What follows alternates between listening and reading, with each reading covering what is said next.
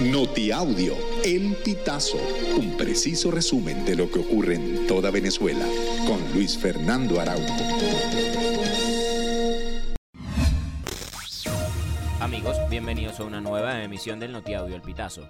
A continuación, las informaciones más destacadas.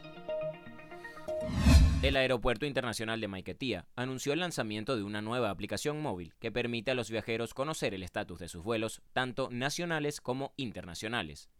La aplicación ofrece a los usuarios acompañamiento durante todo el viaje, con el objetivo de que la experiencia sea memorable y placentera.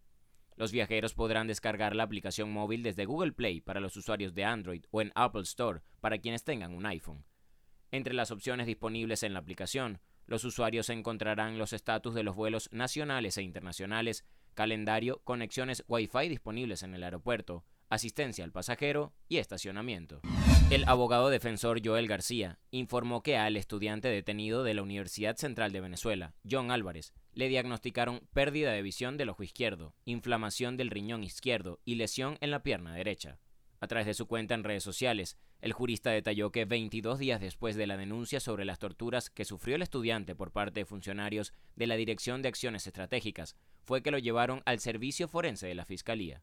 John Álvarez fue detenido el pasado 30 de agosto por funcionarios de la División de Patrullaje Vehicular de la DAET. Se conoció sobre su detención tras pasar 24 horas desaparecido.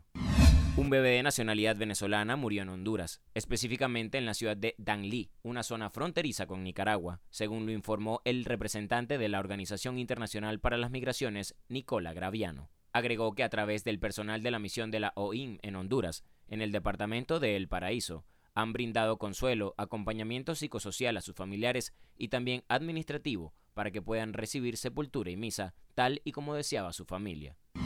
Desde hace dos semanas, el pasaje hacia Maracay, Estado Aragua, registró un incremento de 66.67%, al pasar de 3 a 5 dólares, situación que fue denunciada por usuarios del terminal La Bandera a El Pitazo. El secretario del Comando Intergremial de Transporte, José Luis Trocel, explicó a El Pitazo vía telefónica que esta situación se debe a que hace dos años se realizó un ajuste en las líneas interurbanas. Sin embargo, el eje central quedó fuera de esta medida. Recalcó que esas tarifas están ancladas al dólar y por ende el costo en bolívares se ha incrementado, pero en la divisa americana se mantienen.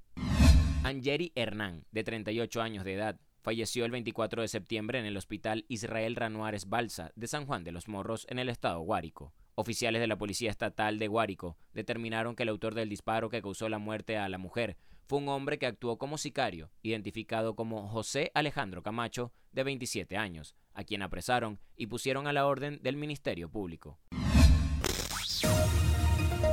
Amigos, y hasta acá llegamos con esta emisión del Notiaudio El Pitazo. Recuerda hacerte super aliado para mantener vivo el periodismo independiente en Venezuela.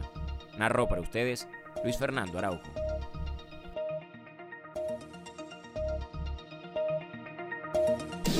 Estas informaciones puedes ampliarlas en nuestra página web elpitazo.net. También recibimos tus denuncias vía SMS o WhatsApp a través del 0414-230-2934.